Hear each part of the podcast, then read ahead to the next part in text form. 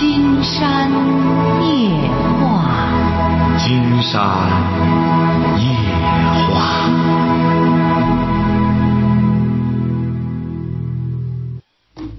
晚上好，听众朋友，我是您的朋友金山，很高兴和朋友们相会在午夜。马上接我们朋友电话哈。喂，你好。喂，你好。哎，你好，我们聊点什么？哎，金山老师，我想跟你说一下，就是我现在感觉有点害怕，就您害怕什么呢？就有时候吧，就是也不知道是什么原因，就是说看到一些大型的车辆就比较害怕。您多大了？我二十三了。二十三。对。你查查身体没什么问题吧？身体没什么问题。不是你这种恐惧感是从什么时候开始的？得有一年多一年的时间了吧。你二十三岁，现在在做什么呢？现在刚毕业，还没有工作。什么毕业啊？大学毕业。大学毕业。对对。就是害怕环境，有这种恐惧感。对对对。那你为什么会这样呢？这一年多。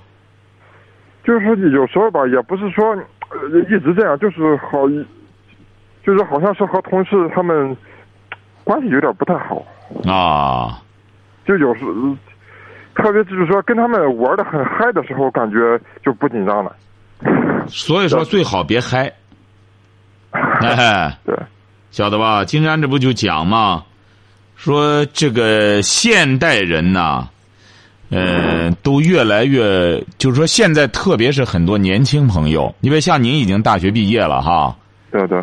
金山觉得现在有些年轻朋友呢，就是所谓的这种嗨，呃，所谓的这种，这这很多行为啊，就表现了一种功利。你能理解吗？你比如说，现在包括电视哈。呃，竟然发现搞的很多节目也是这样，呃，给年轻人造成很大的压力。呃，你比如包括总是在晒一些明星，总是在干什么，这样不好。这种明星文化，呃，在国外也有，但是不像对生活的渗透这么大。在我们的生活当中，金山发现，几乎所有的媒体都在成了明星的这么一个生活环境了。这样不好，这样会给普通人造成很大的压力。其实现在吧，我倒不是这个意思，就是有时候吧，我假如说是后边有个车过来的时候，我假如说是不知道的话，可能没事但如果是说我就看到他过来了，我就很害怕，是那个意思。所以说，你要身体没什么问题的话，金山觉得可能就是你还得在，因为你这个年龄段有的时候会产生这种恐惧感。对周边环境的恐惧感，晓得吧？这个是属于正常的吗？你觉得？应当是正常的，因为你珍惜生命啊，你这时候整个反应也灵敏，而且是你知道你为什么有这种恐惧感吗？因为现在整个电视上、整个生活中这种车祸什么的，给人不光你有这种害怕，你晓得吧？很多人走着，呼一下车过去了，他也会有恐惧感的。人都是珍惜生命的啊！其实也也不光是这一个方面，就是有时候吧，呃，我假如说是坐在办公室里边，突然进来一个人，我也感觉很害怕。这不是这不是？你看你这个人也大学毕业了，竟然就是这不是你这种恐惧感？你像个惊弓之鸟一样吗？这不就很简单吗？为什么这个鸟会这样惊恐呢？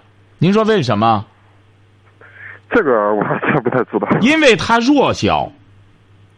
小鸟它弱小，它总是在注意着周边的这个什么？你比如为什么？为什么一只兔子就会每时每刻在警觉着，而一只老虎它就敢趴在那儿大模大样的睡觉，晓得吧？对这个能理解吗？啊，这个就因为它强大。你像你现在呢，就是对整个来了或者突然来人什么的这种惊恐、惊悚的感觉，还是由于内心世界，嗯，不强大的原因。就很多人都觉得，就是说我不应该去理会这些事情，就感觉就是他怎么可能不理会呢？你这个理会，你只是别人还不像你这样敢勇敢的去承认，晓得吧？很多人有这种恐惧感，他是不承认的，他自己压抑着，他不说，他封闭着压自己抑出。来很难受了，什么？就是感觉压抑着很难受，说出来就好多了。那所以说，你这应该算是还，你反而是比较健康的。你敢于把自己的这种惊恐说出来，但是当金山一旦揭露了你的这种心理背景之后，金山就担心你以后别再自闭起来，为了掩饰自己啊，为了掩饰我很强大干什么？不要这样。你要真正想改变这种状况的话，就让自己的内心强大起来。就是说我，假如说是出现是以前那种情况的时候，我可不可以就是说转移一下注意力呢？注意力转移注意力不可能，你转移注意力他也不这解决，这本身你小鸟转移注意力丧命，晓得吧？你这种你这种反应，它是正常的，是你的生理在告诉你你是弱小的，你要注意周边的环境的变化，晓得吧？这个我明白。哎，所以说你不要以这种，你比如阿秋倒是这样，什么事儿他都哎没有没有，都都都以一种忘记或者什么来减轻一种心理压力的话，但实际上这种心理压力，嗯，他并没有减轻，只是靠忘却来遗忘它，但这些压力依然存在。你比如你刚才谈到黑，哎嗨的时候一嗨哎都忘了。你比如你比如说现在不光你。很多成年人，很多很多，说白了，工作多少年的人，为什么隔三差五大家都得凑凑啊，喝个酒什么的？为什么？那也是在嗨，晓得吧？为什么要嗨呀？相互之间，你比如说这个人，你比如说金山，这昨天刚听到一位朋友又说和谁闹翻了，都是不小的人了，怎么闹翻的呢？就是喝酒的时候。当然没打起来，都这么大的人了，但是就很不痛快。哎呦，给金山在说，后来金山就发现了，我们现在很多人在喝酒也是这样，很多人岁数也不小了，凑一块儿干什么呢？说白了，这个请酒的人往往都是有诉求的，晓得吧？你比如你也喝朋友的酒，有无缘无故的让你喝酒的吗？没有，没有。哎，为什么呢？因为他一般。你比如说，为什么昨天这个朋友这样说？就是那个请酒的人太张扬，发财了嘛？发财之后在那里好，他就感觉到还把我叫去这羞辱我嘛？再加上一喝多了，尽管是很好的朋友，发作了，很不痛快，那边也不痛快。我请酒本来我是要晒我的，晒我的这个风光的，你不但不恭维我，反而还给我泼冷水。你所以说，你看这么大的人了，也是请酒的人要晒风光，喝酒的人要是要是明智的话，就是恭维几句，白喝一通酒，白喝一顿酒，是不是啊？还有的人请酒呢，是是想有求于别人，那有求于别人，他就可以恭恭敬敬的听对方晒风光，往往这种环境是比较和谐的。哎，那边往往就是这种请酒。请来想让这帮人给他好恭维他一通一顿饭，呃，获得一种愉快，但是有呢不识呃呃有呢这这呃不解风情的结果一干什么弄大家也不痛快，所以说你比如说在我们在西方他就不一样，往往是请酒的人要领情，人家大家来了有时间来了，而在我们这儿呢，金山发现有个特点，往往都是。喝酒的人要领请酒的人的情，这说明我们什么？我们的时间不值钱，一顿酒饭要比时间更值钱。他所以说价值观念也不一样。你像你这种心态要改变，呃，你得需要一个综合性的提高，就是说一种心理，心理的一种强大。你得多去接触外在的东西。你昨天做什么了？昨天的话，一直在准备考试的事嘛。你要考什么？考那个我们市里的一些事业单位。哦，你不是济南的？不是，我不是济南的，我是泰安的。啊？泰安的，离济南很近。泰安的，难怪你这种心态。金山建议你啊，你要真正改变你这种心态。呃，金山觉得你可能出去的环境不大，你可能走的出门不远，是这样吗？嗯，说的也挺远的。你像杭州或者广州、深圳这些都去过。你去干嘛去了？呃，基本上都是去玩儿。哎，你光去玩儿不行，你玩儿你你越玩儿你越，你别你从那儿跑那儿去，越玩儿你心里越不干什么。你应该去怎么着呢？经常给你讲你这种心态怎么改变哈。嗯嗯嗯，你应该多去参观一些文化场所，晓得吧？你广州就是个商业城市，你到那只会自卑，只会卑微的。到那一看，人家还花天酒地，我们没钱的，没钱消费。广州是最花钱的，所以说你应该到一些地方去，到他们一些文化场馆去，晓得吧？嗯你别老外到中国来旅游，他一般的都是找博物馆，一般的旅游都是这样的，先找博物馆，找一些文化场馆。经常发现我们恰恰相反，我们很多旅游的跑人家那大商场去，到那之后，然后再自惭形秽，这么贵呀、这么贵、商场里边卖东西它不贵，它能在那开起来吗？所以说，你还得要有一个整体的一个那种文化的打造，你这种心态就会改变，好不好？嗯，行，好的，好嘞，祝你坚强。嗯。行好。喂，你好，这位朋友，哎，你好，金山老师。来，我们聊点什么？嗯，就聊一下那个情感问题。啊，您多大了？啊，我今年二十。啊，怎么了？把收音机关上，啊，好的。把收音机关上。啊，好的，好的。哎，金山老师。哎，您说吧。啊，我今年二十，就是，就是我媳妇儿天天晚上我干那个事儿，你知道吧？我怎么说呢？就是烦了，你知道你吧？媳妇，你结婚了吗？啊，结你。没结？婚吧？结婚了。你二十岁结婚了吗？对，你是哪里的？我我济南的，济南的，现在二十岁就可以登记结婚吗？呃，农村的，农村的。农村的允许吗？关键金山没有说想去探索你隐私的问题，你俩就登记了吗？嗯，登记了。登记了，你二十岁，他多大？他他跟我一样大，也二十。你是什么文化？我我是高中文化，他呢？他他也是高中文化同学。呃哦呃，你俩结婚？多久了？结婚刚还没一年呢。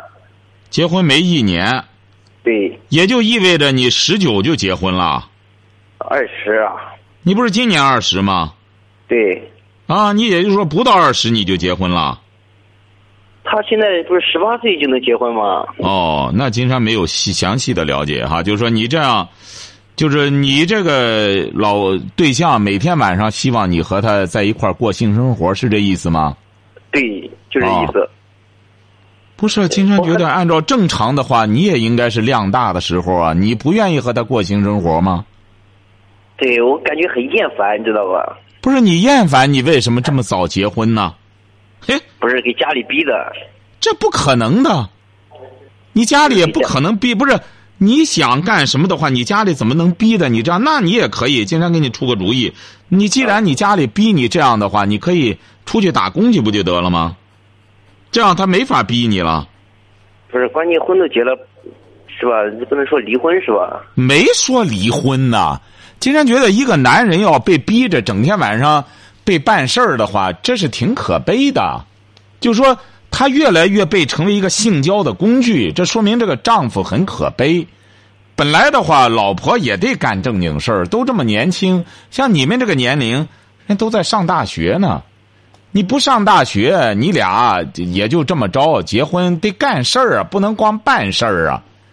你俩光沉浸在这里边的话，你不工作吗？你俩不工作吗？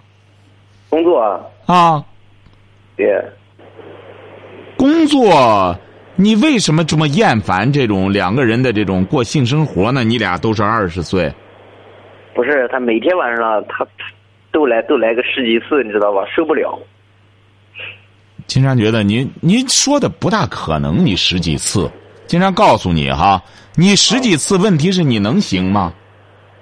关键人行，关键我嫌烦了，你知道吧？哎，不不不不不，你人也不行。今天告诉你，你这百分之三万的告诉你哈，你听着哈，你要每天晚上十几次的话，你绝对已经不是在射精了，你要失禁。你记住了哈，去看一看哈，百分之三千的尿失禁了，每天晚上十几次呢，还每天晚上十几次，你这就不正常了。你要说隔上几天十几次干什么的，偶尔你每天晚上十几次，这就尿失禁了哈。我们有些小伙子一定要注意哈，不要认为自个儿这样之后挺干什么的，你不是正常的一种生理现象了。好好检查检查哈。啊哎，也给他检查检查，经常估摸着子宫颈可能已经糜烂了，没感觉了。哎，因为像你这么个祸害他法，他基本上子宫颈就糜烂了。他要糜烂，子宫颈糜烂之后，金山讲过，现在十八岁的很多小姑娘就子宫颈糜烂，糜烂到都快烂到输输卵管了。像你这个对象这种状况，每天晚上十几次的话，你这样给他折腾。他都没感觉的话，这足以说明子宫颈有问题了。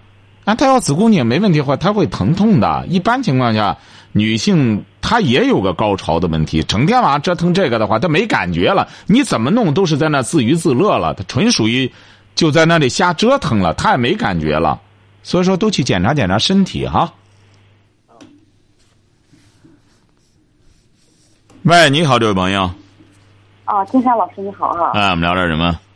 啊，我现在呢，我想那个让你帮我出一下主意哈。我现在这种情况，我呢刚生了一对双胞胎女儿。你刚不是？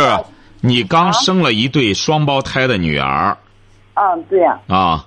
啊，一家人呢都特别的不高兴。然后出院没几天，就我和婆婆吵了几架嘴，吵吵了几句嘴。然后我公公和我对象。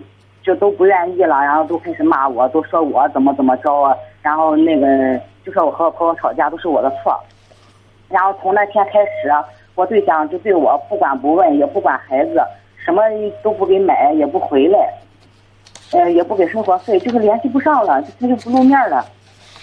他是干嘛的呢？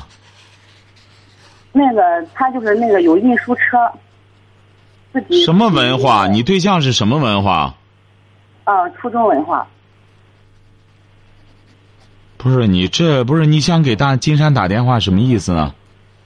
啊，就是那个什么，他现在我现在不出满月，然后他又对我这个样子。啊，你没出满月，联系不上，没人管你了。啊，他那个什么，他他反正他也想着离婚，我就现在想，如果是我离婚，会出现什么样的情况呢？就我现在这个问题。啊，那经常告诉你嘛，嗯。你是多大了？我今年二十四了。他多大？你丈夫？他二十七岁，不大到二十七岁。你俩怎么认识的？怎么找一块儿的？啊，我们两个那个有一点生意上的往来。生意上就是你俩自由恋爱哈。啊。啊。这是你第几个朋友啊？啊。第二个。什么？这是你第几个朋友啊？呃，男朋友吗？啊，第三个。第三个啊，嗯，他要离婚，也就是说。啊。哦。你现在也没别的，离婚。如果要是你觉得，关键你要离婚吗？他反正是他现在他也想离婚，他不提，他现在逼我往逼我往外提。啊，是因为他提他离不了，现在没法离。他提的话，这个婚离不了，除非你要离。但是他就对我不不理不睬的，然后我我也没什么，我也没什么盼头了。如果是光和他爸爸妈妈吵架，这也无所谓了。关键是在他他的心都不回来，哎，我也我也我也不想过了。哦。那个我就想，如果是离婚的话，这个孩子的问题怎么处理呢？一个人一个吧。什么？每个人抚养一个吧。每个人抚养一个。那怎么办？你两个孩子。我还有一个呢，我这是第二胎，我第一个还是个女儿。我的妈呀！哎呦，生仨了，真是哎呀。那你就看看怎么，要不然他管第一个，你管后面这俩。哎，我哪有那么大的精力啊？再说我也我也我也没工作，我也那个什么没有房子。啊。我怎么能管两个孩子？那就是那就不离，那就不离，坚决不离。不离，反正你就得过这样的日子。不是，他不离呢，他现在也不给生活费，他就是不给你。今天告诉你哈，嗯这位女士啊，你一定要搞清楚一个问题。呃，你听金山的节目多久了？呃，有时间就听了，没时间。哎，所以说你指定也没看金山写的那本书，听见吗？啊没有啊哎，你也不，你也不看，你也不学。问题那上面有专门你这样的案例，金山就在书中就谈到了，像您这样的情况啊，关键您找的这个人呐，你也别抱怨你这个丈夫，他本来就不是个做父亲的。你这个金山一再讲过，说这个女人呐，你要找男人的时候要搞清楚了，你要找一个呢男欢女爱的男人。那么你就找这么一个人，你就按这个找，我怎么痛快怎么干，我自由的和他在一块怎么耍怎么舒坦。你要说我我要找一个将来能给我孩子做父亲的人，你一定要在找的时候事先就要意识到这一点。就我不但要找一个男人，我首先要找一个爱我的男人，这是第一点。这个是次要的。金山不是讲过吗？鱼和熊掌不可兼的。我要找一个。配做，因为怎么着？你一开始找就是你俩男欢女爱，那么你要生孩子了，你一定要搞清楚了，这个男人配不配做父亲？他配做我的老公，他和我整天在一块我们俩耍的挺好，玩的挺舒坦。但是他配不配做父亲？是你强加给他，本来生了一个女儿了，指定这家里也不高兴。因为现在在乡下有些地方他是要重男轻女的，那么你就哐啦又生俩，本来他就不高兴，你把这个角色强加给他，他当然会不高兴的，你应该意识到这一点。那么你意识不到，你就要为你的行为买单。为什么？你比如说，全世界的婚姻法都是让这个男人，一般情况下法律是让男人、女人都成年以后。才能结婚生儿育女，因为他没成年的时候，他会以未成年为借口，我还没成年呢，生孩子怎么着，我可以不负责任。那么像你找的这个人，他在某种程度上讲，他就不具备做父亲的资格。你能怪他吗？他本来就是这样，你找的这个人就是这样。那么你现在只能就面对这个现实。那么这个苦果，你指定要自己把它吃下去。你说的也对，如果你不离婚，那么就这样，就是就把你晾到那里。经常估摸着你这个家里也没什么东西吧？啊。除了他给你生活费，你也没有别的经济来源吧？啊，对。是啊，那像你这种日子过的，真就是有日没日子的。金山讲过。你这就属于那种有日没日子，能生，哐啷哐啷晚上办事儿怀上了，一生生俩，但是没有日子。真过日子那得需要钱的。你什么也没有，你现在就是离婚的话，他也没有固定职业吧？啊，他他那个有一辆运输车。哎，运输车他一卖你就找不着了，你这一弄这值不了多少钱。就是说没有固定职业，法院里也治不了他，你只能就是，呃，说两个人分开责任，然后你养俩，你不养你谁养？你要不然让他养，三个孩子都给他，嗯，不养不，但是就把孩子给害了。本来他们家里就不喜欢这女孩那么你生一个了，啪啦又生俩。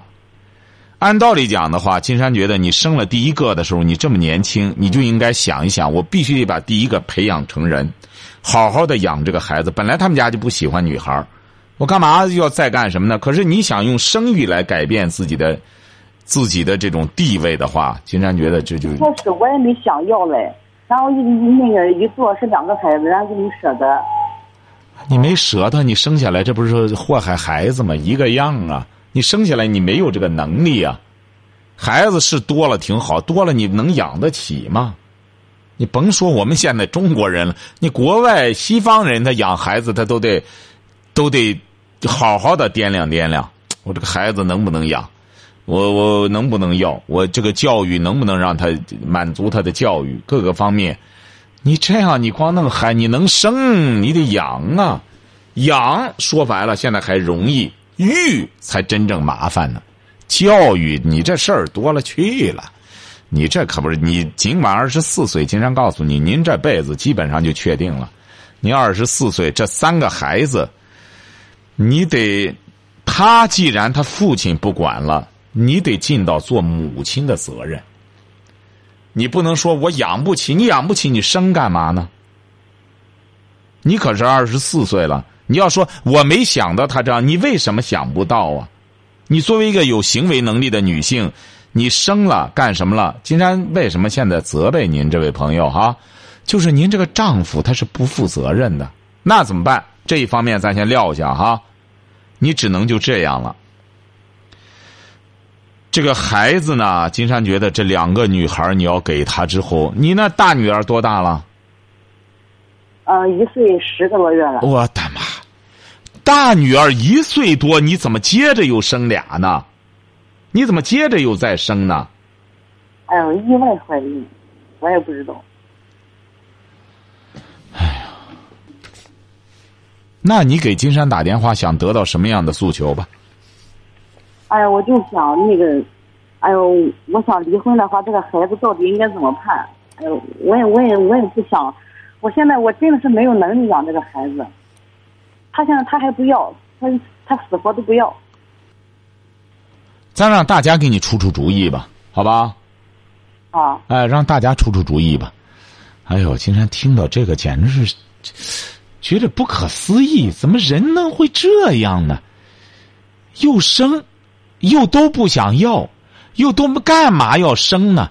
生活能力又达不到，你或者生活能力要达到了，各个方面，咱网友也可以参与。网友参与呢是，呃，腾讯和新浪都是金山夜话博主，汉字的哈。哎呀，金山觉得现在这孩子太可怜了。你说生到真是说生到什么家庭里边？你说像这样，你能责怪这位女士吗？你看她生了，你看她找这个丈夫本身就是这样的一个人，你看她就这样生，生了之后三个女孩而且对方还都不要。你看两边两个双胞胎女儿还都不要。咱看哪位朋友看有什么主意？看看有位朋友打来电话，喂，你好。喂，你今天老师吧？您想给他出主意吗？对啊。您和他聊吧。他。那位女士，啊，你好，老师。喂。喂。喂。啊，你说，老师。你听见我声音了吗？啊，听到了，你说。他不负责任就跟离婚吧，人都有孩子怎么治啊？让多拿点判他判他之后多拿点抚养费不得了？什么？我听不清楚，声音太小。啊？他多拿抚养费，他上哪儿拿去？他也没有固定职业。没固定职业，那你生了就不能不养了啊？啊，对，好，谢谢这位朋友，还谢谢这位朋友，我们这积极性很高，但是没什么好的想法，就不要打了。喂，你好。哎，你好，金这样的事啊，你给他出，你给他出主意吧。呀。哎，这个女士你好。啊，你好，老师。喂。喂，你好，你说，你好，听见了。哎，这个女士你好。啊。你呀，你要是不愿意跟他过，不，你要是不愿意跟他过，你就上法院起诉离婚。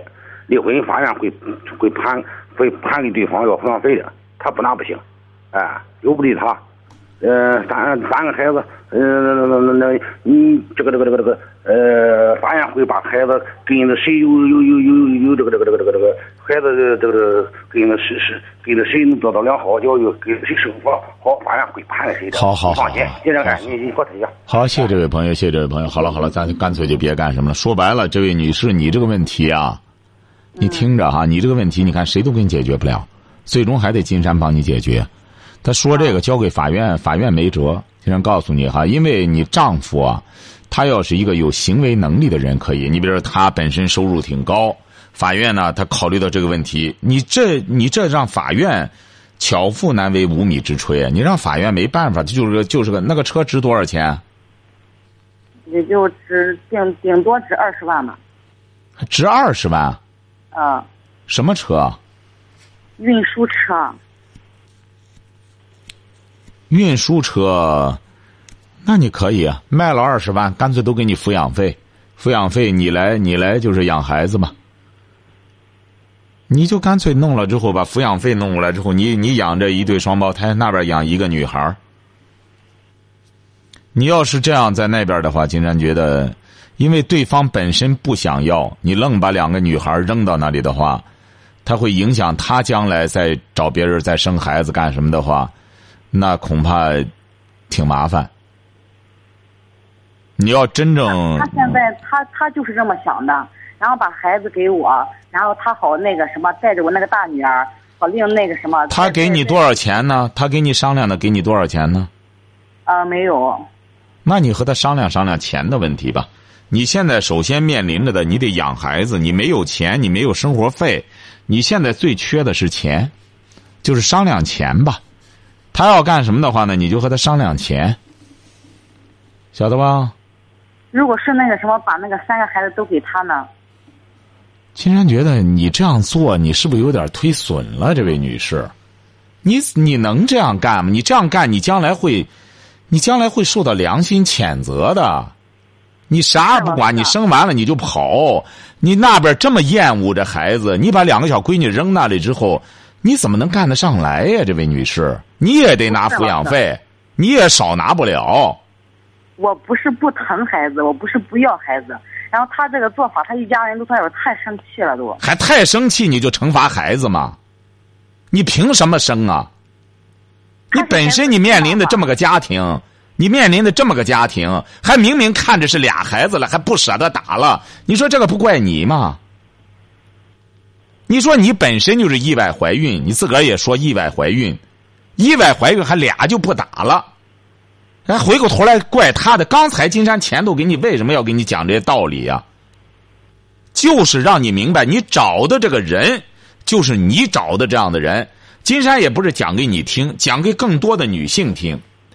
你要找一个男欢女爱的男人，那么怎么伺候的你高兴为原则；你要找一个生孩子要让他做父亲的男人，你得掂量掂量他具备不具备这个资格。你看美国这么开放的个社会，女孩子找对象都起码意识到这个问题。你看美国的作品，包括电影都是这样，女孩子和男的睡觉什么做爱都可以。结婚生孩子不行，为什么呢？你还没长大呢，我让你生什么孩子？连比尔盖茨找那个比他大九岁的女的，人家都不和他在一块生孩子，人家觉得你还是个孩子呢。我和你在一块生孩子，搞笑吗？我养几个孩子？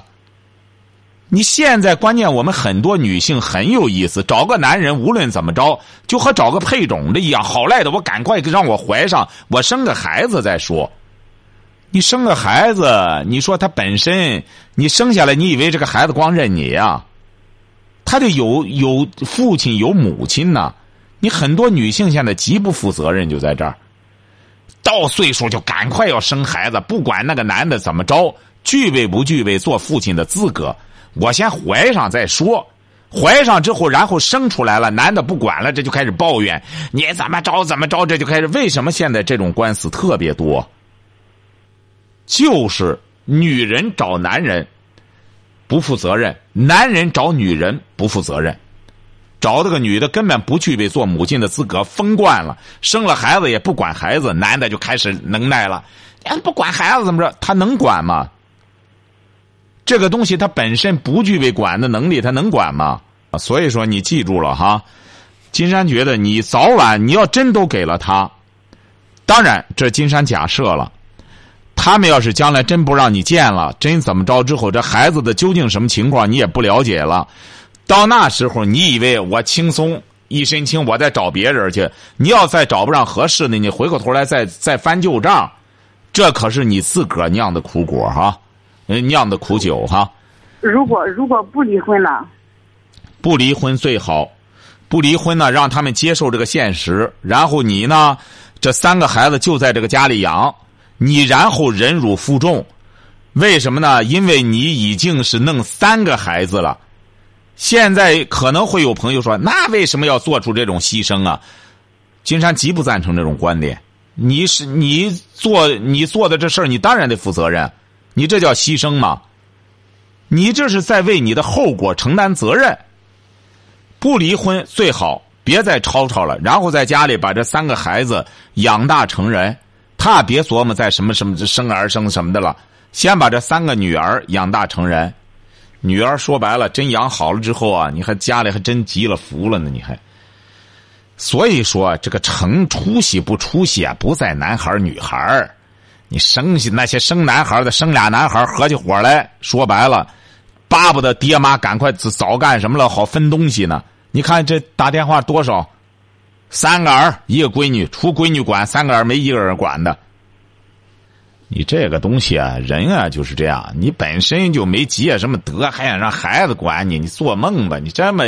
你三个闺女不好好想想办法养大，还琢磨着把她扔一边去，再重新生去呢？这不开玩笑吗？这不是最好的办法就是别离婚，然后呢和你丈夫好好的处好关系，和你公婆呢处好关系，然后慢慢的孩子随着长大呢，金山估摸着你公公婆婆的年龄也大了，他也得接受这个现实了。一看三个小闺女也挺好的，你丈夫呢慢慢的一看。说白了，谁他上哪再找什么去？然后让他和你一块儿养孩子，这才是现实。你要是把三个孩子一扔，你以为你清心了？你试试吧，最难熬的就是你，晓得吧？他现在是对我不管不问，也不来。这就是对你的惩罚，这就是对你呀当初选择孩子的父亲不负责任的惩罚。那么你就得接受这个惩罚，然后你就好好的养着孩子，孩子反正是他的。你有婚姻的话，他好赖他得管你，管你的话来了之后，慢慢慢慢孩子再大的，那么他他也就承认这个现实了，他也就知道了。他现在还年轻，他还不懂这个，所以说你现在别回过头来抱怨他，你先承担责任吧，晓得吧？金山建议你现在不要着急离婚。你要着急离婚，上苍也不会关照你。像你把三个闺女一扔，你跑了，绝对不会让你有幸福。这第一点，第二点，你会受到惩罚。你将来再稍微干什么呢？你再想孩子什么的，他指定也不会再让你干什么。到那时候，你就会知道，哎呦，我当时维持那个家庭多好呢。你再找任何人，说白了，都面临一个处人际关系的问题，晓得吧？嗯，最好的办法就是好好在家养孩子。他来不来不说，你先好好养孩子，晓得了吧？听清楚了吗？嗯。好了，再见。嗯，好，谢谢老师。嗯。金山这才真是，说白了，我们有些听众朋友也得引以为戒，特别是很多年轻朋友、年轻小伙、年轻姑娘。不要觉得我找个人赶快弄出孩子来万事大吉了。我们现在可是这样，养孩子你可以看一看，养孩子你养不好之后，你就会自食其果。好，今天晚上金山就和朋友们聊到这儿，感谢听众朋友的陪伴，祝您阖家欢乐，万事如意。